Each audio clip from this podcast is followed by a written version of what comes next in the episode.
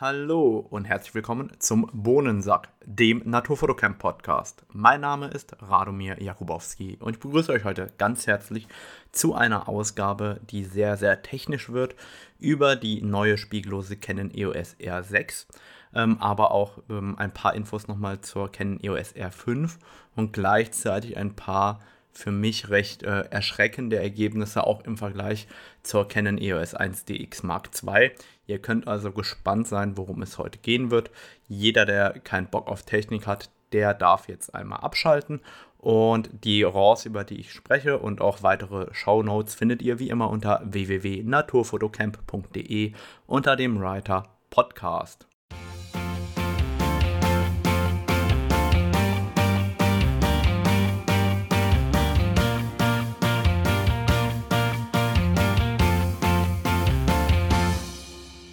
Heute Morgen wurde mir auch wieder mal bitter bewusst, warum ich lieber keine YouTube-Videos mache, sondern einen Podcast aufnehme, nachdem ich ab 5 Uhr morgens nicht mehr schlafen konnte, weil mir mein Ergebnis oder mein gestriges Testergebnis zwischen Canon EOS R6 und R5 keine Ruhe gelassen hat, habe ich äh, heute Morgen direkt wieder angefangen weiterzumachen und dementsprechend sehe ich heute Morgen auch zerzaust aus. Aber kommen wir doch zur neuen Canon EOS R6, die letzte Woche vorgestellt worden, beziehungsweise nicht vorgestellt, sondern ausgeliefert worden ist. Ich freue mich auch, dass ich meine neue Canon EOS R6 von AC Photo bekommen habe. An dieser Stelle nochmal der Hinweis, das ist nicht gesponsert oder sonstiges. Ich kaufe meine Kameras genauso wie ihr auch einfach beim Online-Händler meines Vertrauens. Bei mir ist das AC Photo. Und ganz klar muss ich erstmal sagen, vielen Dank auch für alle Kommentare und Fragen, die ihr hinterlassen habt auf den Social Media Kanälen. Da habe ich mich sehr darüber gefreut und die werde ich natürlich auch besprechen. Gleichzeitig muss ich einfach ähm, noch dazu sagen, ihr habt mir ganz oft irgendwelche Fragen gestellt, die einfach im technischen Datenblatt stehen. Das ist nicht meine Aufgabe, euch aus dem Datenblatt rauszusuchen, was da drin steht. Das könnt ihr schön selber machen, wenn ihr euch wirklich für die Kamera interessiert. Kommen wir also jetzt erstmal zur Canon EOS R6 und Canon EOS R5 wie gesagt, erstmal die grundlegende Idee oder die grundlegenden Unterschiede zwischen der R6 und der R5 ist natürlich im allerersten Moment der Sensor. Der Sensor der Canon EOS R6 löst 20 Megapixel auf und der Sensor der Canon EOS R5 löst 45 Megapixel auf. Das heißt, die eine Kamera löst deutlich höher auf als die andere Kamera. Gleichzeitig hat es natürlich auch einen Einfluss auf das Thema Filmen. Ich, jeder weiß, ich bin kein Filmexperte, aber die R6 kann 4K filmen, die R5 kann eben 8K filmen. Und das ist erstmal ein ganz, ganz riesiger Unterschied. Damit einhergehen auch unterschiedliche Speicherkartenslots. Die R5 hat einmal den CF Express Kartenslot und einmal den SD-Kartenslot und die Canon EOS R6 hat ein Dual-SD-Kartenslot, das heißt zwei SD-Kartenslots, die beide auch entsprechend schnell schreiben können. Für mich persönlich macht das relativ wenig Unterschied, außer halt, dass die CF Express-Karte natürlich deutlich schneller nachher ausgelesen ist am PC. Für den Fotografen an sich ist dieser Unterschied jetzt nicht so riesig. Was allerdings ironischerweise auffällt, ist dann die Schreibgeschwindigkeit in Kombination mit dem Buffer. Und zwar ähm, habe ich dazu auch einen Blog-Eintrag geschrieben über die Speicherkartengeschwindigkeiten, gerade in Verbindung mit den neuen CF Express-Karten an der R5. Und bei der R5 schaffe ich im lautlosen Modus, also mit dem elektronischen Verschluss, 20 Bilder pro Sekunde. Und genau das schafft die R6 auch, 20 Bilder pro Sekunde aber bei der R5 mit den größeren Daten schaffe ich in etwa 97 Fotos in Folge und dann fängt die Kamera an zu schreiben. Und für das Schreiben braucht es dann 6 Sekunden. Und bei der R6 ist es so, ich schaffe 140 Bilder in Folge, das sind also 40 Fotos mehr. Das ist umgerechnet 2 Sekunden länger, kann ich quasi auf den Auslöser bleiben und Serienbilder machen, schreibt dann aber 10,5 Sekunden weg. Das heißt, die Kamera schafft zwar einen Ticken mehr Bilder in den Buffer, dadurch vermute ich auch, dass die Datenmenge einfach eine kleinere ist, aber die schreibt nachher quasi die Daten auf der ISD-Karte doppelt so lange weg, wie es eben auf der CF Express-Karte der Fall ist. Und genau das, also dieser Unterschied im Speed, ist etwas, was sich durchgehend im Unterschied zwischen R5 und R6 durchzieht. Ich habe an vielen Stellen das Gefühl, dass die R5 einfach noch ein kleinen Ticken schneller ist als die R6. Äh, und das liegt vermutlich zum einen auch auf der einen Seite an der Rechenleistung und auf der anderen Seite einfach an der CF Express Karte, die einfach deutlich, deutlich schneller ist. Einfach zum Vergleich, eine aktuelle SD-Karte, die schafft Maximum 300 MB pro Sekunde. Eine CF Express-Karte schafft bis zu 1700 Megabyte pro Sekunde. Und das ist einfach auch äh, eine ganz, ganz andere Größenordnung. Kostet leider auch natürlich entsprechend mehr die CF Express-Karten. Ein weiterer ganz großer Unterschied, der einem erst klar wird, wenn man die Kamera in der Hand hat, ist, das Gehäusedesign ist zwar sehr ähnlich, aber nicht identisch. Und das äh, ist mir gar nicht so bewusst gewesen. Also mir war bewusst, okay, die Canon EOS R6 hat oben das klassische Wahlrad und kein Display und die Canon EOS R5 hat oben eben ein anderes Mode-Rad mit äh, einem Display, das oben Informationen anzeigen kann. Das Display an sich ist mir vollkommen egal. Ich schaue da, wenn ich ehrlich bin, eigentlich überhaupt nie drauf. Für mich bräuchte keine einzige Kamera dieses Display oben haben. Aber das habe ich jetzt auch schon von anderen Fotografen anders gehört. Mich interessiert dieses Display nicht im geringsten. Was mich tatsächlich stört, ist, dass die R5 damit die eine Taste mehr hat, nämlich die Beleuchtungstaste. Und die kann ich bei der R5 auch frei belegen. Bei der R6 fehlt mir einfach diese Taste, die ich noch zusätzlich frei belegen könnte. Ist die Frage, ob überhaupt jemand außer mir äh, alle Tasten frei belegt hat und das wirklich auch benutzt. Ich äh, persönlich habe wirklich auf jeder Taste irgendeine Funktion drauf liegen, die mir persönlich einfach auch wichtig ist. Ähm, kleiner Tipp dazu am Rande: In meiner Insta-Story habe ich den R5-Tipp des Tages ver äh, verpackt und dort habt ihr wirklich auch ganz, ganz viele Einstellungstipps zur R5, die auch so auf die R6 anwenden könnt. Und was mir dann aufgefallen ist, als ich die R6 in der Hand hatte beim Fotografieren, ich bin einfach hingegangen und habe gesagt, hey, ich nehme jetzt die R6 statt der R5 und fotografiere jetzt einfach mit der R6 vor mich hin in den letzten Tagen beim Workshop. Und dann ist mir aufgefallen, der AF-On-Button, der sitzt einen Ticken anders bei der R6 als bei der R5. Ähm, wirkt auch ein Ticken anders verarbeitet. Also da merkt man schon so in den Nuancen die Unterschiede in der Verarbeitungsqualität. Da wirkt die R5 meiner Meinung nach einen kleinen Ticken schöner verarbeitet. Also die R5 ist ein, hat eine etwas schönere AF-On-Taste, wie ich finde. Auch ähm, der Kartenschacht geht ein bisschen anders auf. Also so in den Nuancen ist die R5 einfach ein Stückchen besser verarbeitet als die R6. Ähm, Canon selber sagt, dass die R6 auf dem Niveau der Canon EOS 6D und 7D abgedichtet ist und dass die R5 ebenso abgedichtet ist wie die Canon EOS 5D Mark IV und Canon EOS 5D SR. Dann, ich wusste, dass die Auflösung ähm, im Sucher und auch auf dem Display ein bisschen anders ist. Ich habe mich jetzt einfach davon überraschen lassen, ob ich wirklich einen Unterschied sehe in der Praxis oder nicht. Ich muss sagen, die Unterschiede sind vorhanden, aber jetzt auch nicht gigantomanisch. Also in der R6 im Sucher und auf dem Display hinten dran, also der Sucher wirkt einen kleinen Ticken matter, nicht ganz so hoch aufgelöst, nicht ganz so viele Details. Und das Display hinten ist einen kleinen Ticken kleiner gefühlt. Und ich habe tatsächlich danach die technischen Daten nochmal mir dazu angeschaut, ob das Gefühl mich trügt oder ob das der Fall auch ist. Der Sucher der Canon EOS R6 löst 3,68 Megapixel auf und der Sucher der Canon EOS R5 löst 5,76 Megapixel auf. Das heißt, der Sucher der Canon EOS R5 ist einfach höher aufgelöst und wirkt deswegen einfach noch brillanter und noch schöner. Das äh, ist auch in der Praxis genauso wiederzugeben. Und das Display hinten an der R6 vom Gefühl her ist einfach nur einen kleinen Ticken kleiner. Ähm, das merkt man tatsächlich, wenn man zwischen den Bodies hin und her wechselt, ist aber meiner Meinung nach jetzt nicht so signifikant. Man kann mit der EOS R6 sehr, sehr gut arbeiten, auch deutlich besser als mit der EOS R. Und was mir dann aufgefallen ist, ist die Positionierung des Kabelauslösers und ähm, da benutzt die Canon EOS R5 den klassischen RS80N3, also den ganz normalen Kabelauslöser, den wir von der 1DX und von der 5D kennen und die R6 benutzt den kleineren Kabelauslöser, den RS60E3, den wir aus der Canon EOS R oder den kleineren Modellen wie der Canon EOS 6D kennen. Und da muss ich sagen, ich muss auf der einen Seite Canon ein Kompliment machen und gleichzeitig auch äh, an der Stelle eine Kritik üben. Das Cluster-Denken, also in, in bestimmten Sparten denken, wurde auf der einen Seite abgelegt und auf der anderen Seite ist es durchaus noch vorhanden. Das heißt, ähm, das Bedienkonzept an sich ist ja sehr, sehr ähnlich von den beiden Kameras, aber gleichzeitig dann, dass man zwei verschiedene Kabelauslöser hat, das verstehe ich einfach nicht. Warum kann man nicht einen einheitlichen Kabelauslöser nehmen?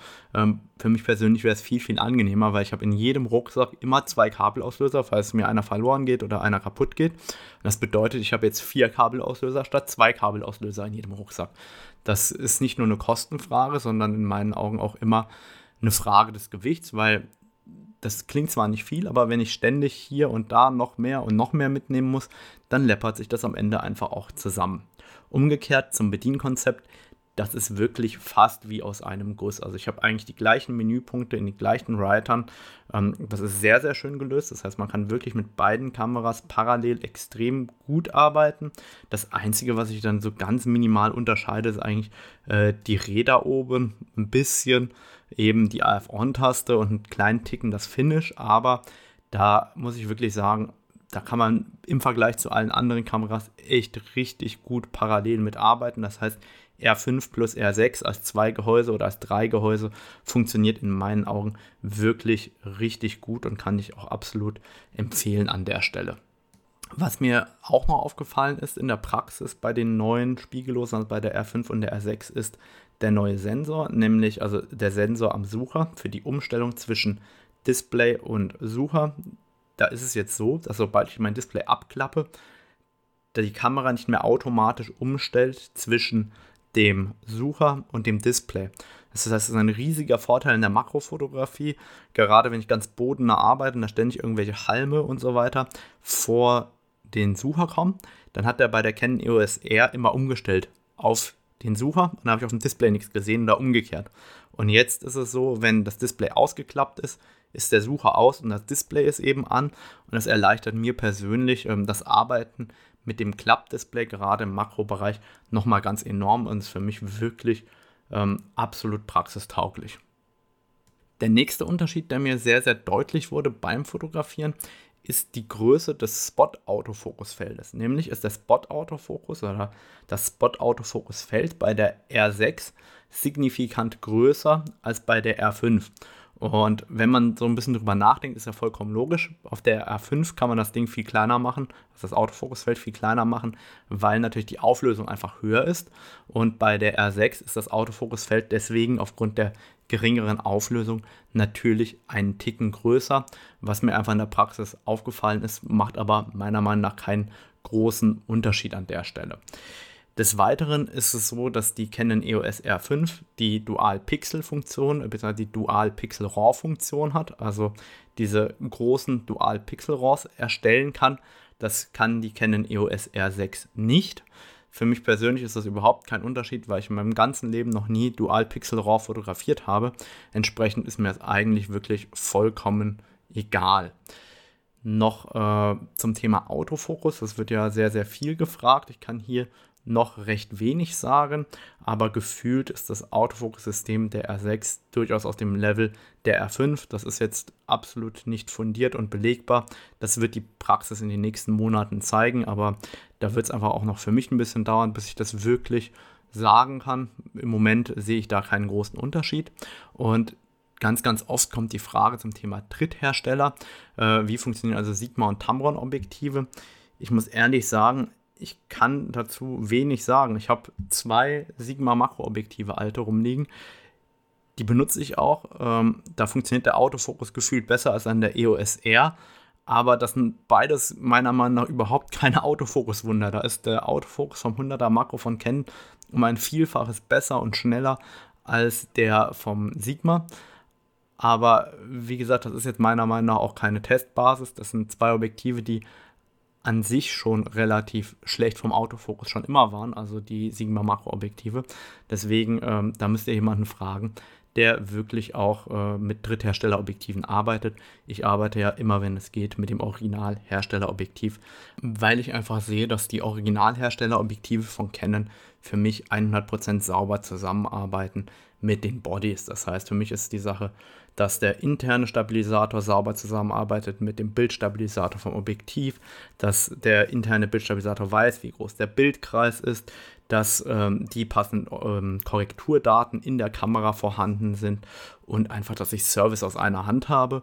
Und deswegen kommt für mich eigentlich immer nur das Originalherstellerobjektiv in Frage, solange es auch das Originalherstellerobjektiv gibt, dafür, was ich gerne machen möchte. Und ansonsten hat die R6 wieder genau äh, wie die R5 auch einen internen Bildstabilisator. Das heißt, der Sensor ist stabilisiert, um eben Verwacklungen zu vermeiden. Und das funktioniert eigentlich auch sehr, sehr sauber. Und da muss ich sagen, die R5 und die R6 zusammen in der Kombination funktionieren recht gut. Ich hatte ja im letzten Podcast eigentlich gesagt, dass ich mich gegen die R6 entschieden habe. Äh, mittlerweile, ich habe mir tatsächlich noch eine R6 dazu gekauft. Das heißt, aktueller Plan ist zweimal R5, einmal R6. Ähm, einmal, weil ich gerne drei Bodies habe, die ich auch benutzen kann. Und es ist so für mich, dass ich jetzt mit zunehmenden RF-Objektiven eben auch drei spiegellose Bodies haben will. Und genau aus dem Grund bin ich da jetzt draufgegangen und habe gesagt, okay, dann nehme ich die R6 eben noch dazu.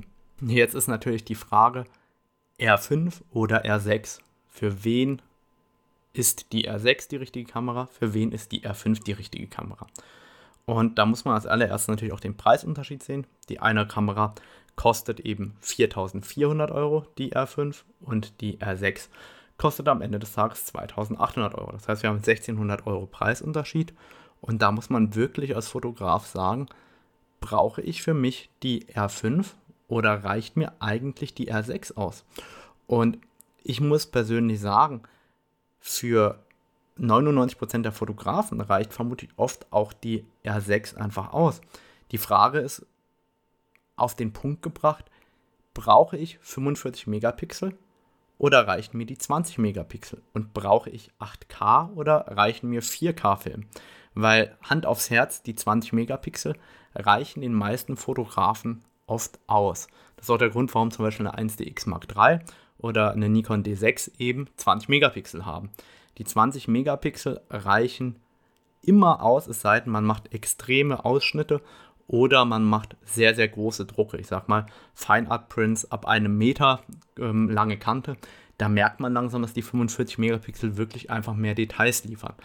Aber die Frage ist, macht ihr als Nutzer das oder sind die 45 Megapixel mehr?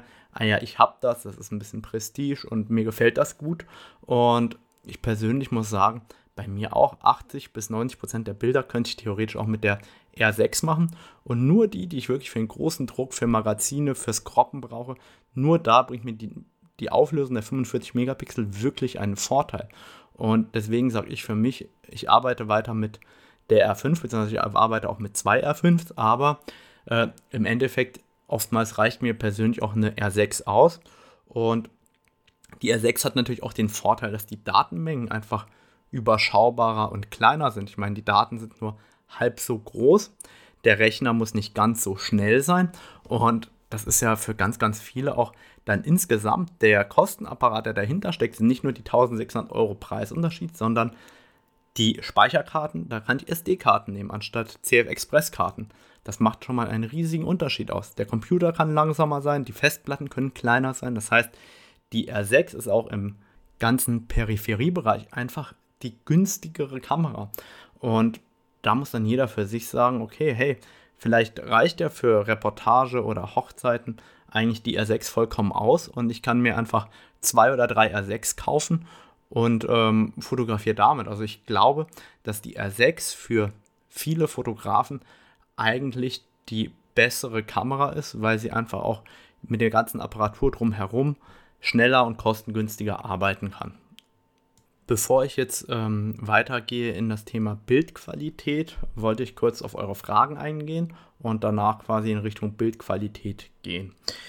Die erste Frage, Farbqualität im Vergleich zur R5. Also da ich momentan noch meinen Workflow nicht richtig gefunden habe mit der R5 und mit der R6, weil Adobe momentan wirklich ähm, ein ganz bescheidenes Farbprofil abliefert, muss ich sagen, kann ich noch nichts zu sagen. Vom Gefühl her sehr, sehr ähnlich. Ähm, da bin ich mir selber noch nicht einig. Dann hat sie auch den Autofokus wie die R5. Ja, die Canon EOS R6 hat genauso wie die Canon EOS R5 den Tieraugen-Autofokus und generell ist das sehr, sehr nah beieinander. Dann kommt natürlich ganz, ganz oft die gleiche Frage. Merkt man im Vergleich zur R5, dass sie weniger Pixel hat oder sind die ausreichend? Wie beschrieben, das hängt wirklich von eurem Nutzverhalten ab, aber ich würde sagen, dass die 20 Megapixel für sehr, sehr viele Anwendungsbereiche mehr als ausreichend sind und eben einfach kompakter vom Handling sind. Wie schlägt sich die R6 im Bereich Filmen zum Vergleich zur R5? Also, keine Ahnung, ich filme mit beiden Kameras nicht. Wie wasserabweisend sind die Kameras? Also wasserabweisend sind die Kameras beide nicht. Ähm, die Canon EOS R5 ist eben so gut abgedichtet wie die 5D und die R6 ist so gut abgedichtet wie die 7D und 6D. Das heißt, die haben beide einen Spritzwasserschutz. Ähm, bei mir hat es wirklich auf beide R-Modelle noch viel zu wenig drauf geregnet, als dass ich dazu was sagen könnte. Ich hoffe mal, dass es im Herbst ein bisschen Regen gibt. Dann werde ich das natürlich auch ausführlich testen können. Und dann kam regelmäßig auch die Frage zum Thema Sensortechnologie 1DX Mark II, 1DX Mark III zur R6. Grundlegend ist es so, dass der Sensor der 1DX einen anderen AA-Filter hat, der auch recht teuer in der Produktion ist. Und deswegen wird die R6 einen anderen Sensor, eine andere Sensortechnologie am Ende des Tages haben und auch ein anderes Bild liefern als die 1DX.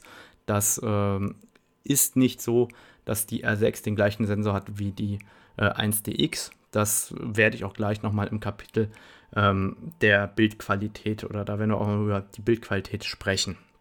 Und das ist eigentlich ein guter Punkt zum Übergang zum Thema Bildqualität.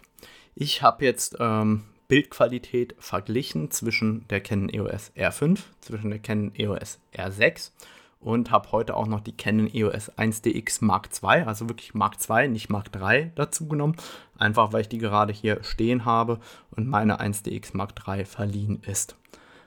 Alle Bilder und RAWs, ähm, über die ich jetzt sprechen werde, stelle ich euch hinterher auch zum Download zur Verfügung für eine Woche.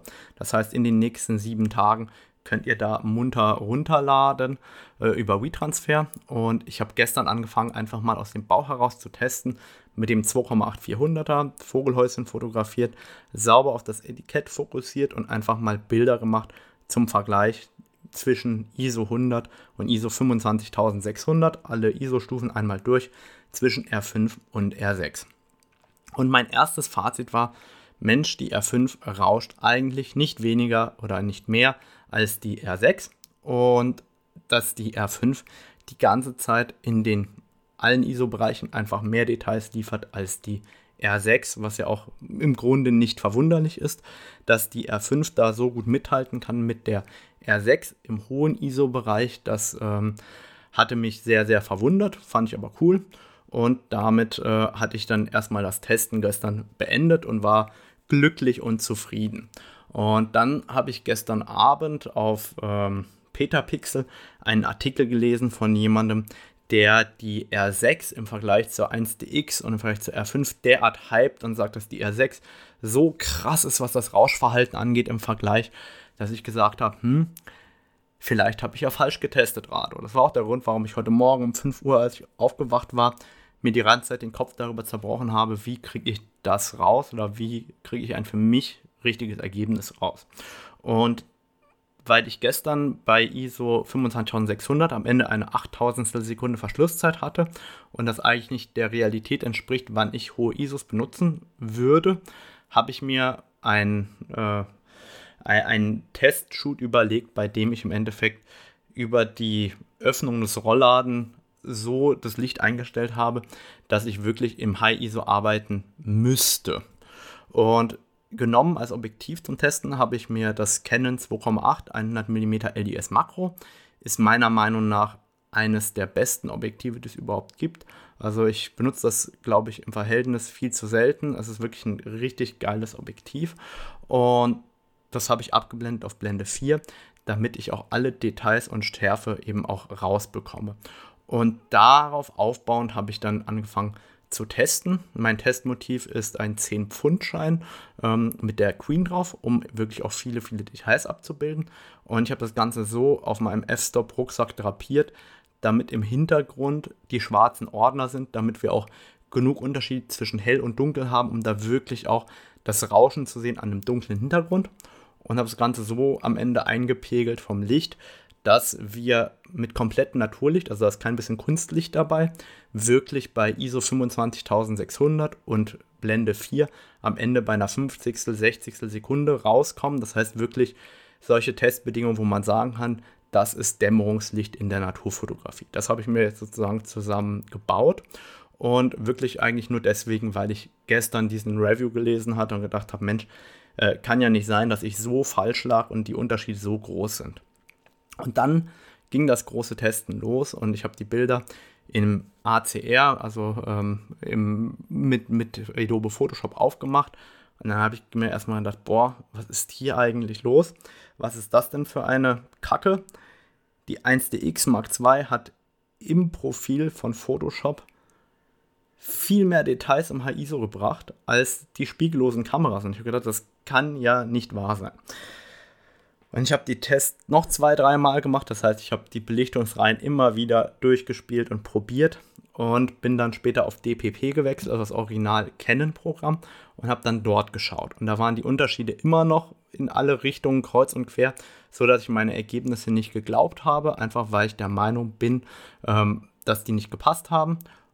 Und dann habe ich in DPP alles rausgeworfen. Also alles Luminanzrauschen, Rauschreduzierung, Schärfung. Ich habe alles genullt, was man nur nullen kann, weil die Unterschiede in alle Richtungen voneinander abwichen.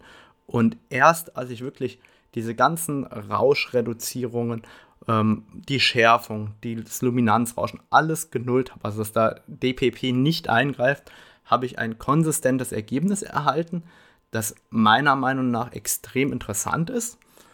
Wo ich aber auch sagen muss, hey, äh, das ist schon ein bisschen verwunderlich. Und ich spreche hier wirklich nur von Bildrauschen und Bildschärfe. Also das, was für mich Bildqualität ausmacht. Ich spreche überhaupt nicht über Dynamik und von der war mir vollkommen egal. Und da habe ich festgestellt, dass in den unteren ISO-Bereichen die Canon EOS R5 mit Abstand die meisten Details liefert, also genauso wie erwartet. Und dass die Canon EOS R5 ähm, natürlich viel mehr Details auch als die R6 liefert. Und auch, dass die R6 viel, viel mehr Details liefert als die Canon EOS 1DX Mark II. Und irgendwann dreht sich das Ganze und zwar zugunsten der Canon EOS 1DX Mark II im Verhältnis zur Canon EOS R6. Und zwar irgendwann so ab ISO 3200 aufwärts fängt an die Canon EOS 1DX Mark II in den Details einen Ticken mehr Schärfe und ein bisschen mehr Details zu liefern als die Canon EOS R6. Und das finde ich ganz, ganz verwunderlich. Generell ist es so, dass im High-ISO-Rauschen die Canon EOS R6 eigentlich auf Augenhöhe liegt mit der Canon EOS 1DX Mark II und dass die Canon EOS R5 durchgehend mehr Details liefert als die beiden anderen, auch bei ISO 25600, dabei aber mehr rauscht. Und es ist das Problem, wie vergleicht man überhaupt R5-Rauschen mit R6-Rauschen? Ich habe sowohl unterschiedlich reingezoomt als auch die R5-Daten runtergerechnet auf die R6-Größe und ich komme da zu keinem signifikanten Rauschunterschied. Die R6 rauscht weniger und die 1DX Mark II rauschen weniger in diesem absoluten High-ISO-Bereich, irgendwo bei ISO 12800 und 25600 als die R5. Dabei ist das R6-Rauschen meiner Meinung nach ein bisschen angenehmer als das R5-Rauschen. Das liegt aber auch natürlich daran, dass die Körnung bei der R5 eine andere ist als bei der R6. Und da kommen dann diese Nuancen ins Spiel. Ich würde aber sagen, dass bei ISO 25600 beileibe nicht von mehreren Blenden Unterschied gesprochen kann im Rauschverhalten, sondern eher vielleicht von einer halben Blende Unterschied. Also ich habe ja ganze ISO-Stufen getestet und habe dann auch R5 12800 mit äh, R6 25600 verglichen und da fand ich dann die R5 besser als die R6. Aber was mich wirklich erstaunt hat, ist eigentlich wirklich das Ergebnis im Vergleich zur 1DX Mark II, weil die 1DX Mark II irgendwann in diesem High-ISO-Bereich mehr Details abliefert als die R6. Und das war etwas als die ganzen Rauschreduzierungen, die uns von der Software vorgegeben werden, egal ob DPP oder Adobe, war das signifikant zugunsten der Canon EOS 1DX Mark II. Und erst wenn man wirklich diese ganzen Eingriffe im RAW deaktiviert, die uns die Software ja quasi vorgibt, erst in diesem Moment sieht man wirklich die Unterschiede und dann merkt man, dass die Spiegellosen ähm, eben im unteren ISO-Bereich deutlich besser performen und deutlich schönere Details zeigen und dass im High-ISO-Bereich die Sensortechnologie von der 1DX Mark II im Vergleich zur R6 durchaus einen Ticken mehr Details liefert und die R5 liefert nochmal mehr Details als die 1DX Mark II. Und das war so für mich so dieses verwunderliche Ergebnis, warum ich so lange getestet habe. Und natürlich ist das extrem subjektiv. Deswegen stelle ich euch die RAWs online. Dann könnt ihr mit eurer Software rumspielen und machen, was ihr wollt damit. Ähm, aber im Endeffekt muss ich sagen, da bin ich schon erfreut darüber, was die 1TX Mark II an der Stelle auch abliefert. Und dann ist natürlich die Frage, wie sieht der ganze Prozess dahinter aus? Das ist extremst, extremst subjektiv.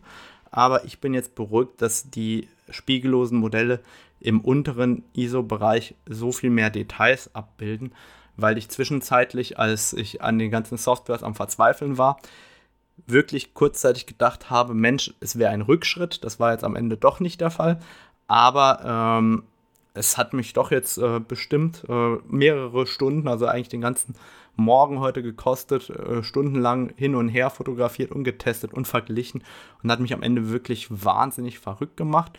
Ähm, aber am Ende des Tages muss man sagen, die R5 und die R6 performen beide auf einem sehr, sehr hohen Niveau. Und wenn es jetzt jemand ist, der sagt, Mensch, ich fotografiere nur jenseits der ISO 3200, der kann eigentlich auch äh, die R6 nehmen und wird nicht schlechter unterwegs sein als mit der R5.